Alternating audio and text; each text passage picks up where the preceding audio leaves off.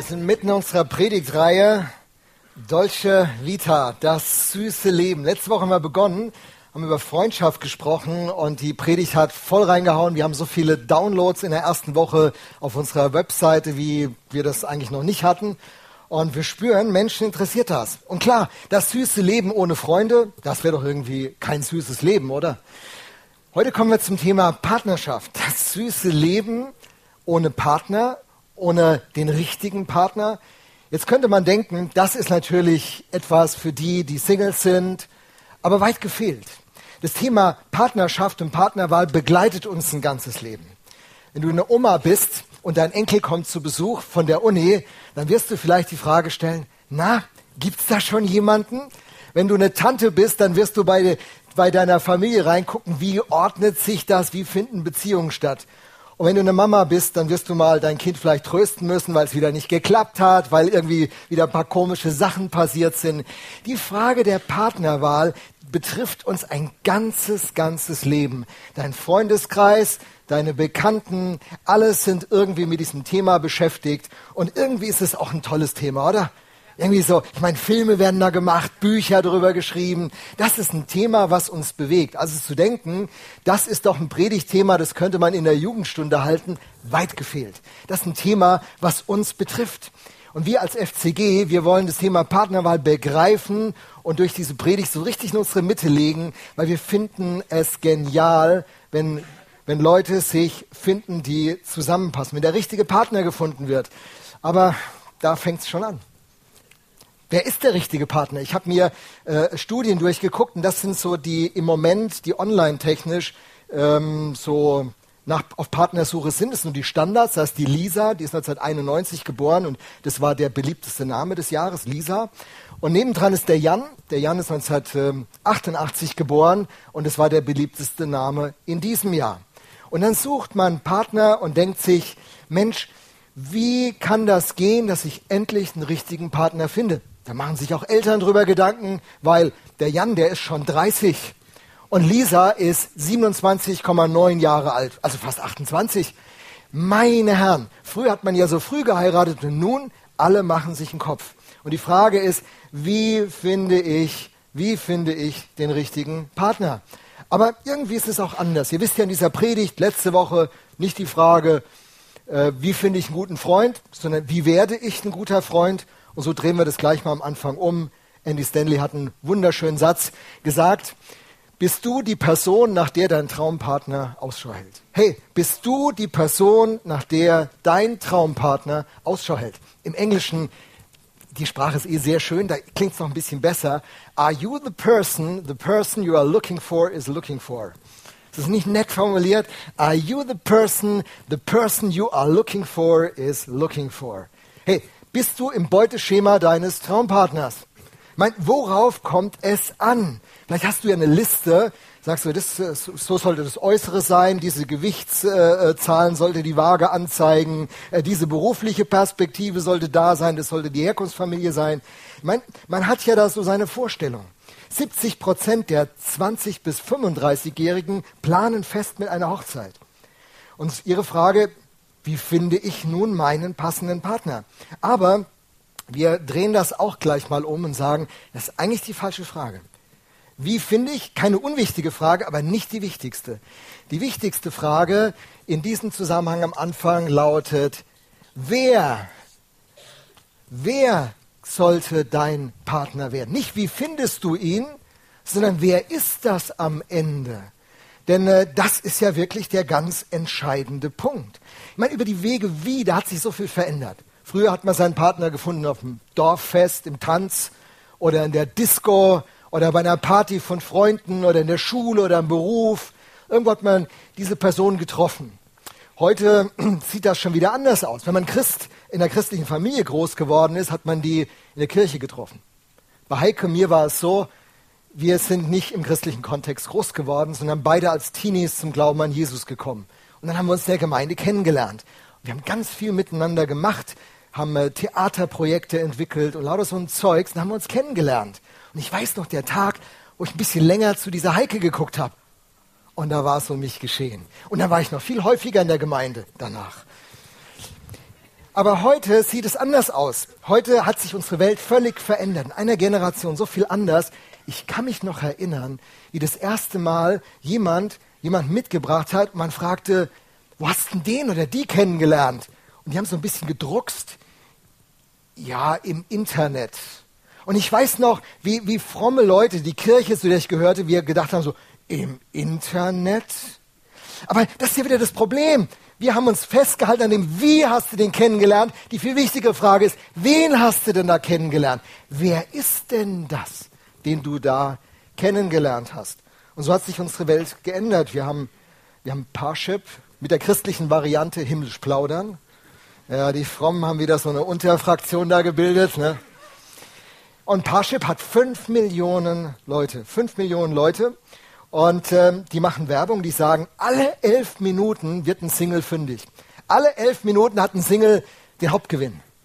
Viel oder wenig. Da haben ein paar schlaue Leute nachgerechnet und gesagt, Moment, bei fünf Millionen Leute, und dann melden sich auch wieder Leute ab, und die haben so eine richtige Rechnung gemacht, so Mathe-Genies, die sagen, die Quote liegt bei zwei Prozent. Zwei Prozent derer, die bei Parship angemeldet sind, werden einen Gewinn ziehen, 98 Prozent gehen leer aus. Und ich habe gedacht, was heißt das? Und bin am äh, Freitag auf Parship äh, gegangen. Ja, bin ich. Und ich habe Gifhorn eingegeben. Und ich wollte mal gucken, wie sieht die Situation in Gifhorn aus. Und sie sieht so aus, dass 960 Leute in Gifhorn bei Parship angemeldet sind. Zwei Prozent, die erfolgreich werden, das sind 22 Leute. Das heißt, 938 Leute werden durch die Röhre gucken. Und dafür zahlen die richtig viel Geld. Meine Herren, habe ich gedacht, das ist ja, das ist ja herausfordernd. Und die Frage bei den 22, die gefunden haben, bleibt ja offen. Bleibt ja offen. Haben die denn die richtige Person gefunden? Oder haben die nur eine Person gefunden? Ich meine, die Scheidungsrate in Deutschland liegt bei 50 Prozent. Etwa 400.000 Eheschließungen zu 210.000 Scheidungen. Ich meine, das ganze Ding ist ja nicht so erfolgreich. Warum, warum träumen dann Leute, immer wieder von diesem Tag und geben richtig viel Geld aus. Wisst ihr, was die durchschnittliche Ausgabe für eine Hochzeit ist? Und nach oben ist ja nie äh, Schluss. 15.000 Euro. Um eine Hochzeit durchzuziehen, geben Leute heutzutage 15.000 Euro und dann steigern das Leute noch. Ich habe das mal nachgerechnet. Es gibt im Internet so einen Rechner, da kannst du deinen D-Mark-Betrag mit Wertverlust und alles eingeben. Was war das, was wir investiert haben, heute in Euro? Das wären 2400 Euro. So viel hat unsere Hochzeit gekostet. Aber mit 15.000 bist du dabei. Mit 15.000 bist du dabei. 50 Prozent, wie gesagt, scheitern dann. Man gibt viel Geld aus. Und es ist so verrückt. In Südkorea, wo jetzt gerade die Olympischen Spiele stattfinden, da ähm, gibt, es, gibt es etwas, ich habe neulich einen Bericht gelesen, ihr werdet es nicht glauben. Da kann man sich eine komplette Hochzeit ausrichten lassen mit Junggesellenabschied, mit Kirche, mit Pfarrer, mit Weiß, mit Gästen in bester Qualität und äh, mit einem Trauversprechen und mit allem drum und dran, eine Riesenfete hinterher mit allen Freunden. Und es ist fake. Die heiraten gar nicht. Das ist nur so, als ob. Das sind Leute, die würden so gerne heiraten, finden aber niemanden, der dieses Wagnis eingeht. Und da gibt es eine Agentur in Südkorea, die macht eine richtig Riesensause. Zehntausende von Euro geben die aus. Riesensause, die Frau in weiß, der Mann in schwarz. Und, aber es ist keine Hochzeit. Das ist kein echter Standesbeamter. Die wollen gar nicht heiraten. Die wollen nur diesen schönsten Tag des Lebens erleben und lassen sich das richtig was kosten. Hey, warum machen Leute das? Mein, letztes Jahr im August, Juli, August, ne, hat ja die Bundesregierung so im Schnellverfahren die Ehe für alle durchgedrückt. Man, man kann ja darüber denken, wie man will, das ist jetzt gar nicht mein Thema. Aber ich habe gedacht, warum reicht eigentlich nicht die eingetragene Lebenspartnerschaft? Warum muss es Ehe sein? Ich habe gedacht, es wäre ein Auslaufmodell. Die 68er, die wollten das doch alles abschaffen, freie Liebe. Und jetzt wollen die Leute wieder heiraten? Was ist da los?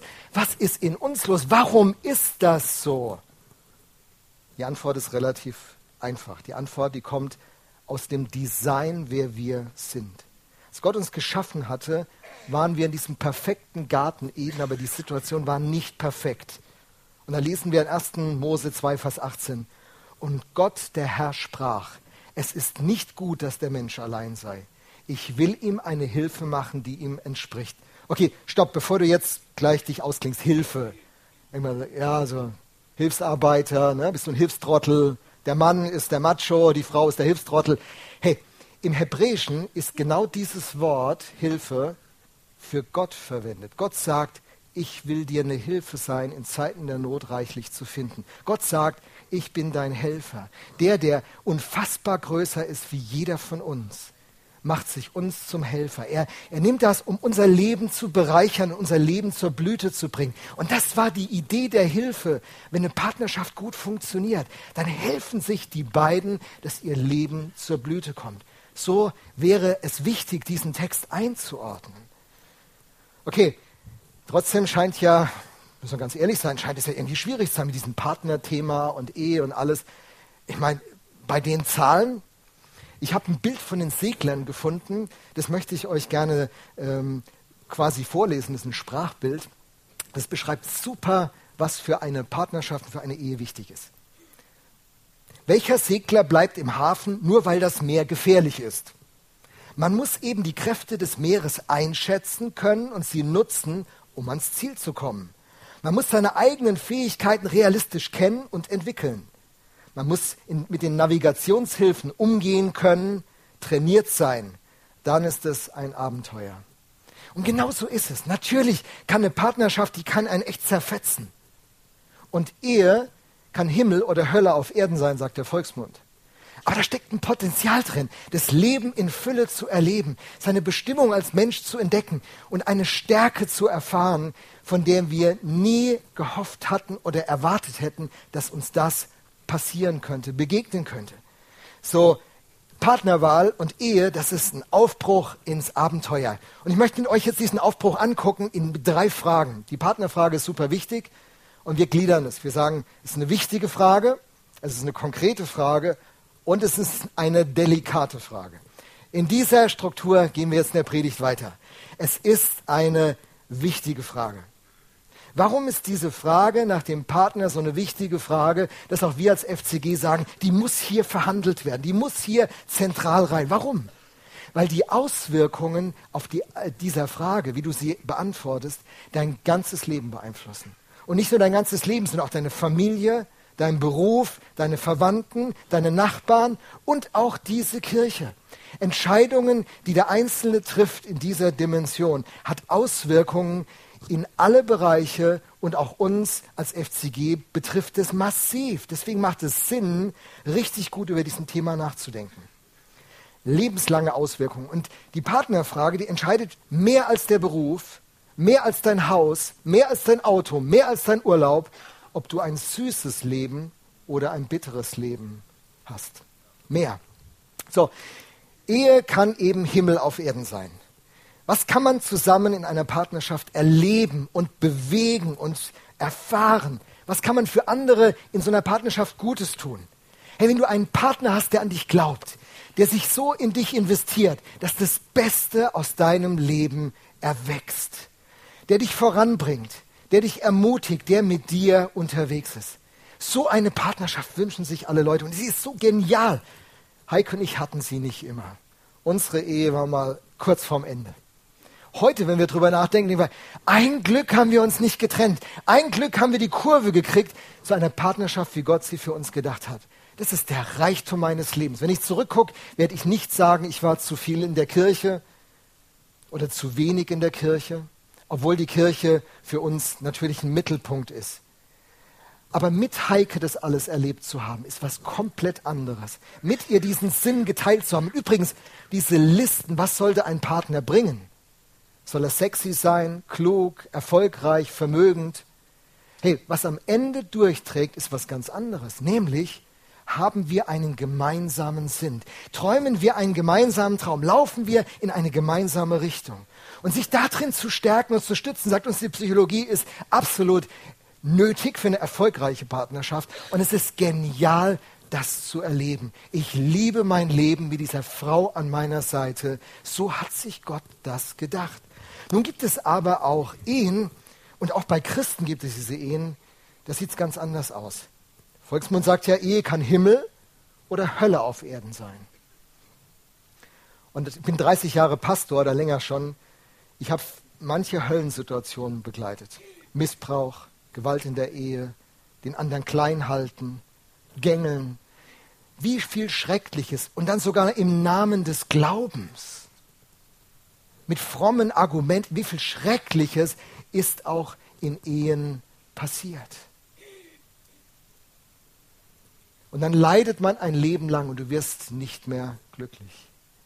Und einige von euch wissen, wovon ich spreche. Einige von euch mussten durch diese Erfahrung durch. Und ich möchte sagen, das ist ja der Sinn von Gottes Geboten. Gott möchte seine Gebote um uns legen, um uns zu schützen vor so einer Erfahrung. Und wenn wir so eine Erfahrung haben, sind seine Hände die heilenden Hände. Es ist nicht das letzte Wort. Wir haben von, vom Evangelium her zu sagen, egal was deine Erfahrung ist, die heilenden Hände können alles heilen. Aber es ist ein Schmerz trotzdem. Es ist kein einfacher Weg. Und dann gibt es natürlich die dritte Situation in so einer Partnerschaft. Man scheitert. Man lässt sich scheiden. Ich habe eine Langzeitstudie studiert in Vorbereitung auf die Predigt und ich würde euch gerne einen kleinen Ausschnitt aus dieser Langzeitstudie vorlesen, wie es Menschen geht, die durch so eine Scheidung gehen. So, sie sind gerade geschieden, Kinder sind da und es heißt, um zumindest wieder die äußere Ordnung im Alltag herzustellen, brauchen Frauen etwa drei bis dreieinhalb Jahre und Männer zwei bis zweieinhalb Jahre. Nach eineinhalb Jahren ging es Eltern und Kindern oft noch schlechter. Eltern fühlten sich gedemütigt, Kinder zeigten mehr Symptome. Nach fünf Jahren hatten 33 Prozent der Kinder gute Beziehungen zu beiden Elternteilen, ein Drittel. 33 Prozent der Kinder ging es schlechter als direkt nach der Scheidung, fünf Jahre später. Und 33 Prozent der Kinder standen weiterhin zwischen den Streitereien der Eltern. Nach zehn Jahren waren 13 Prozent der Familien in Zweitehen. Bei den Kindern war oft noch Trauer, Verlustschmerz, auch Wut. Selbst nach so vielen Jahren bestand die Empfindung einer starken, das Leben überschattenden Beeinträchtigung. Viele Kinder entwickelten konservativere Werte und Moralvorstellungen als ihre Eltern. Gott möchte uns genau vor dieser Erfahrung bewahren. Das ist der Sinn der Gebote. Gebote sind keine Einschränkungen, die uns den Spaß am Leben verderben wollen, sondern Hilfen zum Leben, um diese Erfahrungen nicht selbst durchleben zu müssen, noch denen, die uns ganz nah und lieb sind, zuzumuten. Und doch leben wir in dieser gebrochenen Wirklichkeit. Und wie gut zu wissen, dass unser Gott nicht nur Gebote anbietet, um unser Leben zu ordnen, sondern auch Heilung schenkt, um Wunden und Zerbrochenheit über Zeit zu gesunden. Es gibt auch äh, eine, eine geistliche Dimension in, in dieser Frage, warum sie so wichtig ist. Es ist ein Unterschied, ob ich einen Partner wähle, der ein engagierter Christ ist oder ein lauer Christ ist oder kein Christ ist. Das hat ganz massive Auswirkungen auf mein Leben. Die Art, wie ich meinen Beruf auslebe, wie ich Kinder erziehe, wie die Prioritäten sind, wie ich mit Finanzen umgehe, wie in Krisen und in Krankheiten verfahren wird. Das hat einen ganz massiven Unterschied. Spurgeon war der Fürst unter den Predigern im 19. Jahrhundert und er gebrauchte folgendes Beispiel. Er hatte so einen Tisch und auf dem Tisch war einer, und, äh, und vor dem Tisch war einer. Und er sagte, der, der, der lau oder kein Christ ist, steht vor dem Tisch und der Christ steht auf dem Tisch. Und dann gibt es dieses Ziehen. Wer wird wohl gewinnen? Und das ist die Erfahrung, die ich so oft gemacht habe. Da heiratet ein lauer Christ, einen brennenden Christen, der sein Bestes für Gott geben will. Und dann kommt der laue Christ und sagt, ah, heute mal nicht in Gottesdienst. Weißt du, lass uns mal einfach ein bisschen so entspannt sein. Lass uns mal ein schönes Familienfrühstück haben. Und dann beginnt es einzureißen. Und der Traum, ich wollte für Gott leben und ich wollte mich von Gott gebrauchen lassen, dieser Traum verwelkt. Und dann sagt der, der, der, der leidenschaftliche Christ, boah, da geht so voran. Lass uns, lass uns noch mehr Geld investieren, damit es nicht an diesen äußeren Dingen scheitert. Und der laue Christ sagt, ja, aber wir wollten doch noch das neue Auto kaufen. Wir geben wieder den Zehnten später. Und dann geht es alles down south. Es geht nach unten. Und die Erfahrung ist, Menschen, die eine Leidenschaft und Brennen haben, die kühlen auf Dauer ab, wenn sie sich mit Partnern einlassen. Und das ist eine unglaublich schmerzvolle Erfahrung. Ich weiß noch, die Frau, die vor mir stand in Oldenburg, meine erste volle Pastorenstelle, die so sehr sich einen Partner gewünscht hatte, sich dann gebunden hatte und und dann so enttäuscht war, dass der Partner nicht mitzieht. Aber eigentlich hatte der Partner nie was anderes gesagt. Es war ihr Traum gewesen. Wir kommen später nochmal auf diesen Punkt zurück. Es hat signifikante Auswirkungen. Es ist eine wichtige Frage. Aber wisst ihr was? Es ist auch eine sehr konkrete Frage. Mich haben Leute gefragt, was sagt die Bibel zur Partnerwahl? Und als ich ein junger Christ war, mit 15 wurde ich Christ, da hatte ich ja dann neue Rahmenbedingungen. Wie wähle ich meinen Partner aus? Vorher hat man halt geflirtet und auf den Partys und den coolen Typen gemacht. Und jetzt, wann wäre ich jetzt als Christ? Gell? Ich kann mich ja nicht mehr so, auf, so verhalten und aufführen wie damals. Und äh, dann sagte jemand, Gott hat einen Plan für dein Leben. Und ich dachte, boah, Gott hat vielleicht jemanden für mich vorbereitet. Hoffentlich lebt er nicht auf der anderen Seite der Welt. Und ich treffe den nie. Denn ich würde so gerne heiraten, bevor Jesus kommt, weil Sex gehört ja in die Ehe. Ah, waren das Sorgen, die ich als Teenie hatte. Ja, heute, musst du ja, heute musst du ja verheirateten Christen sagen, hey, kein Sex vor der Ehe, ja, aber hey, Sex in der Ehe, ja. Wie wär's? Also, ah, na gut. Anderes Thema, andere Baustelle. Das, hey, wenn es jemand ist, der mir nicht gefällt, und wenn es jemand ist, der ein Leben führt, wie ich es gar nicht leben will, wie ist das? Hat, hat Gott wirklich einen Partner vorgesehen? Ich meine, steht in der Bibel viel über Partnerwahl. Ich meine, da, wir lesen von Hosea, der muss eine Hure heiraten. Aber das kann nicht der biblische Tipp sein, oder? Eher nicht. Und ansonsten steht nicht viel drin. Ein paar alttestamentliche, wie der Isaac zu seinem Mädel kommt, aber viel steht da nicht drin. Die Bibel geht anders voran. Sie gibt uns große Bilder und, sie, und Gott nimmt uns hinein, dass wir gemeinsam gestalten. Und das große Bild, was Gott uns gibt für unser Leben, ist was ganz anderes. Weißt du, Gott möchte, dass du ein schlauer Typ bist, dass du kluge Entscheidungen triffst und er gibt dir einfach einen Denkrahmen, in dem das gut gelingt. Und was ist für deine Partnerwahl das Wichtigste? Was musst du deinen Enkeln, deinen Kindern, deinen Freunden, deinen Bekannten sagen? Was ist das Wichtigste in der Partnerwahl? Und ein Wort drückt es aus. Das Wort heißt Reife. Du brauchst einen reifen Partner. Der, der, ganze Stress beginnt, wenn du keinen reifen Partner hast. Und wenn du selber nicht ein reifer Partner wirst. Gottes Idee für unser Leben ist, dass wir eine reife Persönlichkeit werden. Wir reden von Lebensreife, von Berufsreife, von Beziehungsreife, von Ehereife, von Elternreife. In Epheser 4,13 heißt es, reif zu werden ist Gottes Plan mit unserem Leben. Viele Firmen klagen darüber, dass dass junge Menschen die Ausbildung kommen, aber sie haben keine Ausbildungsreife. Das sind dann so, so Teenie-Typen, die dann so in der Berufsschule sitzen und um 9 Uhr, weil um 9 Uhr ist immer Pause, sagen, ich gehe jetzt heute rauchen. Und die ganze Klasse smilet, boah, ist der Typ cool. Der steht einfach auf, die Lehrerin steht da, denkt so, was ist das für ein Film? Und der Typ findet sich richtig cool so. Und merkt gar nicht, wie unreif er ist und wie blöd. Aber er findet sich cool. Zeichen von Unreife. Ich kann mich an manchen jungen Menschen erinnern. Sagt, hey, mit, mit 17, 18 habe ich genau so eine Rolle genommen. Ich war der Star meiner Klasse und ich habe am Ende mein Abi geschmissen und ich fand mich so cool. Ich Idiot. Jetzt bin ich 28 und hänge in der Abendschule rum und versuche mein Abi nachzumachen, um mein Leben auf eine vernünftige Spur zu setzen. Warum gab es niemanden, der mir gerüttelt hat und gesagt, du Blödmann, was machst du da? Reife ist das Geheimnis von erfolgreicher Partnerschaft. Reife ist das Geheimnis. Es ist der Schlüssel.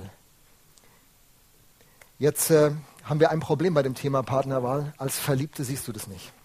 Wenn du verliebt bist, wie wenn ein Mann ein Auto kaufen will und die Frau kommt sagt, aber der Testbericht sagt, was, geh weg mit dem Testbericht. Ich will das Auto jetzt. Und so ist es, wenn man verliebt ist. In der Studie habe ich Folgendes gelesen. Wenn man sich verliebt, gerät das Gehirn in einen Ausnahmezustand. Der, der Serotoninspiegel im Gehirn sinkt ein, auf ein Niveau, das einen Re Realitätscheck erschwert. Das endorphingesteuerte Hochgefühl sagt uns, dass die Liebe jedes Hindernis überwindet, jeden Unterschied überbrückt, jedes Liebesleid ertragen kann. Das ist so bekloppt. Hey, wenn du dich verliebst, passiert da was in deiner Chemie, dass du nicht mehr in der Lage bist, rauszufinden, ist das Realität, ist der Mensch reif oder nicht. Du erklärst dir deine Welt schön. Und wenn dann deine Kumpels kommen und sagen, jetzt mal, tickst du doch richtig? Was machst du da? Wieso mit, mit ihr? Ah, oh, ja, alles cool. Deine Eltern kommen sagen, alles cool. Und dann kommt das bittere Erwachen Wie oft hat diese, das Leben schon diese Geschichte geschrieben? Es war so blöd, warum hat mir das keiner gesagt? Hey, das ist Chemie, das ist Chemie, das ist Chemie. Das heißt, du musst irgendwie Sicherungen einbauen zu Zeiten, wo du vernünftig bist. Okay, woran erkennt man nun Reife? Ich meine, wenn ich jetzt eine reife Banane euch zeigen würde, wäre das einfach. Eine reife Banane riecht man, sieht man, jeder weiß, was eine reife Banane ist. Spätestens, wenn du reinbeißt, weißt, das war eine reife Banane. Aber wie geht das nun, wie geht das nun im Blick auf Partnerwahl? Woher weiß ich, dass der andere eine reife Person ist? Ein äh, Kumpel von mir, der schreibt Bücher, ziemlich erfolgreich, der heißt Thomas Harry und der hat das Buch geschrieben, Die Kunst des reifen Handelns. Die Kunst des reifen Handels. Da erläutert er, also man kann das nicht in der Predigt beantworten, versteht ihr das? Ich greife nur ein paar wenige Dinge raus. Aber er nimmt zwei Punkte, die uns schon mal einen ganz guten Leitfaden geben können. Er sagt, eine reife Persönlichkeit ist erstens eine Persönlichkeit, die beziehungsfähig ist. Das heißt, sie kann auf Menschen zugehen, mit ihnen in Beziehung treten, zuhören, sich mitteilen, Sie findet im Umgang mit ihren Mitmenschen eine gute Balance aus Nähe und Distanz. Und die zweite Eigenschaft einer reifen Persönlichkeit ist, dass sie eigenständig ist. Das heißt, sie kann ihre Überzeugungen und Werte in Worte fassen und anderen gegenüber vertreten. Sie übernimmt Verantwortung für sich selbst und kann ihr alltägliches Leben bewältigen. Strich drunter. Wenn du nach einer reifen Person Ausschau hältst oder jemanden berätst, der, der mit dieser Chemie gerade durcheinander gekommen ist und braucht eine Orientierung wie ein Kompass, dann solltest du die Dimension der Beziehungsfähigkeit angucken. Hat der Typ Freunde? Hat das Mädel Freunde?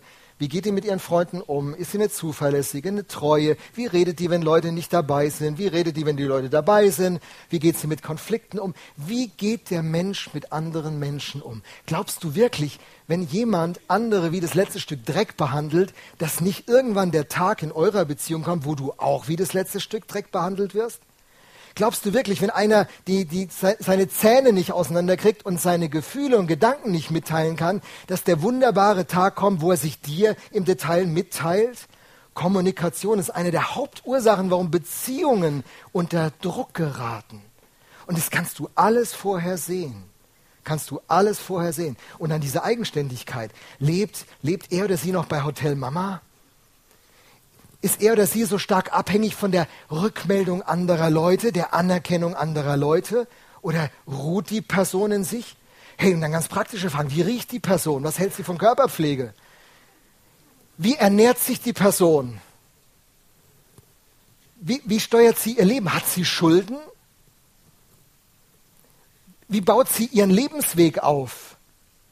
Ist sie treu? Ist sie zuverlässig? Warum sollte das anders sein, wenn ihr zwei zusammenkommt, wenn die Person für sich schon mal ihr Leben nicht im Griff haben kann? Das sind Grundfragen der Lebensreife. Die Frage ist, wie wird man denn nun ein reifer Mensch? Vielleicht sitzt du hier und denkst, ich denke da, denk da gerade an den oder die, die müsste echt reif werden. Ist ja meistens so. Ne? Man hört ja so eine Predigt immer auch gerne für andere. Ähm, manche Eltern sagen so, oh, jetzt haben wir ein Gespräch heute Nachmittag kann ich mal was rückmelden. Manche Oma denkt, also da können wir mal demnächst noch mal ein bisschen reden. Ähm, wie wird man denn reif? Und ich muss dazu sagen, es gibt reife Nichtchristen, richtig reife Nichtchristen, tolle Persönlichkeiten. Und es gibt reife Christen, richtig tolle Persönlichkeiten. Und es gibt unreife Nichtchristen, ein Chaos in ihrem Leben. Und es gibt, ja, unreife Christen, von denen ich dir nur abraten kann, sie zu heiraten. Geh mit ihnen nicht mal eine Partnerschaft ein. Die, die, die Vorstellung, Christ, nicht Christ würde das Thema lösen, ist ein Fehler. Die Vorstellung ist zunächst mal nicht Glaube, sondern Reife. Es gibt so viele christliche Ehen, die sind so massiv unter Druck, weil einer auf Kosten des anderen lebt, weil einer nicht reif geworden ist, weil einer keine Verantwortung für sein Leben übernimmt. Das ist eine viel höhere, viel höhere Last, und die Frage Hauptsache fromm greift zu kurz. Wie kann man nun reif werden? Wir sind hier in einem Gottesdienst, ist ja eine Predigt. Hey, das Leben mit Jesus Christus macht dich reif. Wenn du wirklich mit Gott lebst, also nicht nur sonntags in den Gottesdienst gehst und so ein bisschen so tust, und ansonsten hat es wenig Einfluss auf dein Leben. Sondern wenn Christus das Zentrum deines Lebens ist, wenn Jesus die Mitte deines Lebens ist, dann wird es unwillkürlich so werden, dass du eine reife Persönlichkeit wirst. Und deswegen sagen wir ja, das ist das Beste, was einem Menschen passieren kann, Jesus Christus kennenzulernen und ihn zum Zentrum seines Lebens zu machen und alles, was im Leben stattfindet, auf ihn zu beziehen. Wer das tut, der kommt in eine Ausgangslage, dass sein Leben gelingt und er wird eine reife Persönlichkeit werden. Die Psychologie gibt uns so Stichworte, was Reife ausdrückt. Und ich habe gedacht, ich zeige euch mal ein paar Kostproben. Emotional reife Person, emotional unreife Person, Bibeltext. So dass ihr einfach sehen könnt, wer, wer mit, mit Gottes Wort lebt, wer, wer mit Jesus lebt, der wird eine reife Person. Ich weiß es euch nach. Fünf, fünf Stück. Okay, wir beginnen. Hier, ein emotional, emotional reife Menschen sind mit sich selbst zufrieden. Emotional unreife Menschen brauchen Bestätigung durch andere. Gottes Wort sagt, 2. Korinther 12, 9, doch der Herr hat zu mir gesagt, meine Gnade ist alles, was du brauchst, denn meine Kraft kommt gerade in der Schwachheit zur vollen Auswirkung. Wenn du Christ wirst und mit, mit Gott lebst, dann wirst du mit einer Gnade beschenkt, unverdient beschenkt, das dich so reich macht, dass du nicht ständig Fishing for Compliments machen musst. Dass du nicht ständig zeigen musst, ich bin da, nimmt man mich auch wahr, findet man mich auch gut. Wer zu Gott kommt, erlebt, Gott findet mich gut. Und da findet ein Reichtum in meinem Leben statt, das macht mich vollständig. Und übrigens, einige von uns haben auch von Gott eine Berufung, nicht zu heiraten, keine Partnerschaft einzugehen. Auch das gehört dazu. Und dieses von Gott vollständig zu werden, macht dich zu einem vollwertigen, vollständigen Menschen. Lass dir das von niemandem einreden, wenn das dein Weg ist. Hast du noch keinen? Quatsch, ich bin reich, ich bin vollständig. So ist die Idee Gottes. Aber für die meisten Menschen gilt, Partnerschaft ist Gottes Programm. Okay, zweiter Punkt. Emotional reife Menschen sind für alles dankbar. Emotional unreife Menschen sind permanent unzufrieden. Gottes Wort, Philippa 4,6, macht euch um nichts Sorgen. Wendet euch vielmehr in jeder Lage mit Bitten und Flehen und voll Dankbarkeit an Gott und bringt euer Anliegen vor ihn. Ich meine, das ist ein Hammer. Hey, wenn, wenn du dich für Leute interessierst, die solche, im Schwäbischen sagt man, Bruttler sind. Das sind Leute, die haben an allem was auszusetzen. Das, hier, das ist zu dunkel, die Musik ist zu laut, der Pastor ist zu lang, die Leute sind unfreundlich, der Kaffee ist lauwarm. Leute, die an allem immer was auszusetzen haben, die nach kurzer Zeit immer eine Kritik haben. Befreunde dich nicht mit ihnen. Das sind Stinkstiefel. Die werden nie zufrieden werden. Halt dich von den Leuten fern. Du kriegst sie nicht immer los. Aber mach sie nicht zu deinem Partner. Bloß nicht. Und dann sucht ihr Leute, die dankbar sind. Leute, die sich so von Gott prägen lassen und er gibt, gibt uns so viel Grund zur Dankbarkeit. Nächster Punkt. Emotional reife Menschen beweisen Barmherzigkeit, emotional unreife Menschen können nicht vergeben. Das trage ich ihm immer nach. Nie wird sich das lösen. So ein blöder Kerl. Mit dem will ich nie mehr was zu tun haben. Hey, mit, mit so Leuten, es ist mühsam. Der Christ, der mit Gott wirklich lebt, der kann in dieser Haltung nicht bleiben. Epheser 4, 32 sagt ihm nämlich, Geht vielmehr freundlich miteinander um, seid mitfühlend und vergebt einander, so wie auch Gott euch durch Christus vergeben hat. Die Erfahrung der Vergebung, die Gott mir schenkt, macht mich zu einem barmherzigen Menschen. Das verwandelt mein ganzes Leben. Christ zu werden und von, von dieser Gnade und Vergebung zu leben, dreht alles, dreht einfach alles.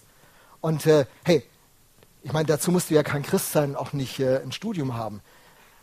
Aber mal ehrlich, jemand, der ver gerne vergibt und schnell vergibt, mit dem kann man doch besser zusammenleben, als wenn du so einen nachtragenden Typen hast, oder? Mal, völlig klar. Also, guck, wie er mit anderen umgeht. Du kannst da viel daraus lernen. Vorletzter Punkt. Emotional reife Menschen finden die richtigen, auferbauenden Worte. Emotional unreife Menschen ergötzen sich an den Fehlern anderer. Mit so jemandem will man doch keine Beziehung haben, oder? Die Bibel sagt, kein faules Wort komme aus eurem Mund, sondern nur eins, das gut ist zur notwendigen Erbauung, damit es den Hörenden Gnade gebe. Epheser 4, 29. Und ein letzter Punkt. Emotional reife Menschen hören mehr zu, als sie reden. Emotional unreife Menschen reden mehr, als sie zuhören. Jakobus schreibt in seinem Brief im Kapitel 1, Vers 19, jeder Mensch sei schnell zum Hören, langsam zum Reden, langsam zum Zorn. Und wir merken, wenn man das nun ernst nimmt, ernst nimmt, was Gottes Wort sagt, wenn man wirklich mit Jesus Christus unterwegs ist, das prägt dein Wesen. Du wirst ein anderer Mensch. Du wirst ein geeigneterer Partner. Warum? Weil Reife in dein Leben kommt. Es entsteht eine Lebensreife. Kommen wir zur delikaten Frage. Wird mir auch immer wieder gestellt.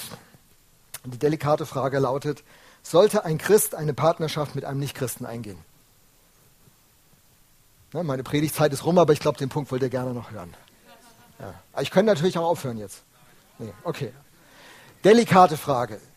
Sollte ein Christ eine Partnerschaft mit einem Nichtchristen eingehen? Und wieder drehe ich die Frage in eine bestimmte Richtung. Meine Frage lautet, wer ist eigentlich das Problem, wenn ein Christ und ein Nichtchrist eine Partnerschaft eingehen? Der Christ oder der Nichtchrist? Wer ist das Problem? Das Problem ist der Christ weil der Christ seinen nichtchristlichen Partner in eine ziemlich blöde Situation bringt. Der größte Schatz im Leben eines hingegebenen Christen ist seine Beziehung zu Jesus Christus. Jesus ist sein Leben, alles lebt davon, es ist sein Lebensziel und seine Lebensbestimmung, die er empfindet, ist, er möchte zur Ehre Gottes leben. So heißt es in 1. Korinther 10, Vers 31, ob ihr nun esst oder trinkt oder sonst etwas tut, tut alles zur Ehre Gottes. Der Christ möchte zur Ehre Gottes leben. Der Nicht-Christ hat diese Dimension zunächst mal nicht, verständlicherweise. Da kannst du mir auch keinen Vorwurf machen. Das ist der größte Schatz im Leben eines Christen. Das heißt, wenn ein Christ mit einem Nichtchristen eine Beziehung eingeht, muss er wissen, er kann den größten Schatz seines Lebens nicht teilen. Das heißt, diese Beziehung hat von vornherein eine Grenze in Intimität, in Nähe, in Verbundenheit und natürlich viele praktische Auswirkungen. Er wird, der, der hingegebene Christ wird nur in seinem Glauben vorwärts gehen können, wenn er Druck aufbaut. Sonntags soll es zum Gottesdienst gehen. Der nicht-christliche Partner sagt, hey, so ein sonniger Tag, lass uns einen Ausflug machen. Nee, ich möchte keinen Ausflug machen. Unsere Gemeinde macht jetzt zwei Gottesdienste. Ich möchte schon um halb acht da sein und mithelfen. Wenigstens alle 14 Tage. Da sagt der nicht-Christ, what? Alle 14 Tage bist du von, von Viertel nach sieben bis zwei Uhr weg? Bist du mit dem Klammerbeutel gepudert? Das ist mein einzig freier Tag, weil samstags arbeitet man ja. Das kann ja wohl überhaupt nicht sein. Und dann entsteht Spannung. Der, der Christ ist begeistert, sagen wir, so ein fiktiver Christ, der zur FCG gehört, der spürt, was hier in den letzten drei Jahren passiert ist, ist außergewöhnlich. Was wir mit diesen zwei Gottesdiensten gerade erleben. Hey, vorhin war auch schon voll, jetzt wieder voll. Es ist ja außergewöhnlich, was hier passiert. Verrückt. Und es kostet alles Geld. Ich möchte, dass wir das unterstützen. Schatz, ich möchte, dass wir den Zehnten geben. Den was? Ich möchte, dass wir zehn Prozent von unseren Einkünften äh, in, in die FCG geben, damit die FCG den Willen Gottes in dieser Stadt tun kann. Sag mal, tickst du noch richtig? Sonst alles klar? Du gehst mir da nicht mehr hin. Und dann, äh, wenn du dann Kinder hast und dein Kind hat große Not und du möchtest mit deinem Partner teilen, dann komm, lass uns beten für unser Kind. Wie beten? Dann kommst du in Lebenskrisen als Ehepaar und du kommst in Lebenskrisen als Ehepaar. Wie gesagt, unsere Ehe, die wäre fast auseinandergeflogen.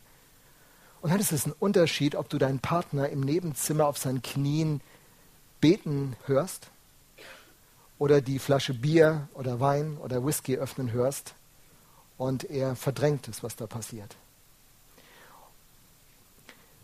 Hey Christ, Nicht-Christen sind fantastische Leute ich liebe manchmal Nicht-Christen mehr wie Christen. Es gibt so Stinkstiefel unter den Christen. Also, okay. Es gibt so fantastische Menschen, die, die nicht für sich den Weg der Nachfolge von Jesus wählen. Es geht nicht um die Aufwertung oder Abwertung. Es geht darum, du kannst den größten Schatz deines Lebens nicht teilen. Und es wird dich, das wird dich traurig machen. Das wird Intimität nehmen. Ich habe mir das so aufgeschrieben. Wenn du wenn du diesen Weg wählst, dann wird es auf Dauer zum Verlust von Vertrautheit, von Intimität kommen. Entweder verlierst du deine Intimität mit deinem Partner oder du verlierst deine Intimität mit deinem Gott. Es, der Preis dieser Beziehung ist immer der Verlust von Intimität. Immer der Verlust von Intimität. Jetzt kann dein Partner sagen, okay, wenn dir das so wichtig ist, dann nehme ich deine Religion an, ich konvertiere, ich lasse mich taufen, hat ja auch heute da dieser Lukas gesagt, kann ich ja machen. Äh, wo ist die gestrichelte Linie? Ich unterschreibe, dass wir endlich Ruhe haben hier im Haus. Äh, darum geht es aber nicht im Glauben. Es geht um eine Freundschaft. Unser Glaube ist nicht das Abspulen von irgendwelchen theologischen Aussagen. Der christliche Glaube ist die tiefe Lebensverbindung mit Jesus Christus, der der menschgewordene Gott ist und der uns nach Hause bringen will. Wir kommen zum Ende. Die Partnerwahl, die Frage der Partnerwahl ist eine der wichtigsten Entscheidungen. Ich meine, die wichtigste Entscheidung nach deiner Entscheidung für Gott. Die Auswirkungen dieser Entscheidung, wen du als deinen Partner wählst, sind signifikant und werden dich ein Leben lang begleiten. Im Schönen und im Schwierigen. Die beste persönliche Vorbereitung auf eine Partnerschaft ist das Anstreben von persönlicher Reife und das Leben mit guten Freunden. Das bereitet dich optimal für eine Partnerschaft vor. Und wenn du vor der Frage stehst, einen Partner zu wählen, der, das, der den Schatz deines Lebens nicht teilen kann, der Christus nicht im Zentrum hat, ob er sich Christ nennt oder nicht, dann möchte ich dich warnen. Du wirst einen hohen Preis bezahlen. Ich hätte nie gedacht, dass Ehe so wunderschön sein kann, Nachdem wir unsere Krise überwunden hatten, haben wir jetzt schon Jahrzehnte größter Vertrautheit. Und mit meiner Heike zu erleben, wie wir Gemeinde mitbauen dürfen, mit euch allen zusammen. Und unser Leben dafür zu geben, und sehen wir unsere Kinder ihr Leben dafür geben. Und wie viel Heilung und Heil in meine Familie gekommen ist, die eine belastete Familie war, aus der ich kam. Gehört zum Glück meines Lebens. Und Gottes Idee für Partnerschaft ist, dich zum maximalen Glück deines Lebens zu führen. Wenn dein Leben zerbrochen ist, möchte ich dir sagen, Jesus Christus ist gekommen, um Zerbrochenheit zu heilen. Jesus Christus ist gekommen, um auf krummen Linien gerade zu schreiben. Jesus Christus ist die Hoffnung für jeden von uns und die Lebensverbindung zu ihm ändert alles. Jesus ist der Game Changer unseres Lebens. Vielen Dank.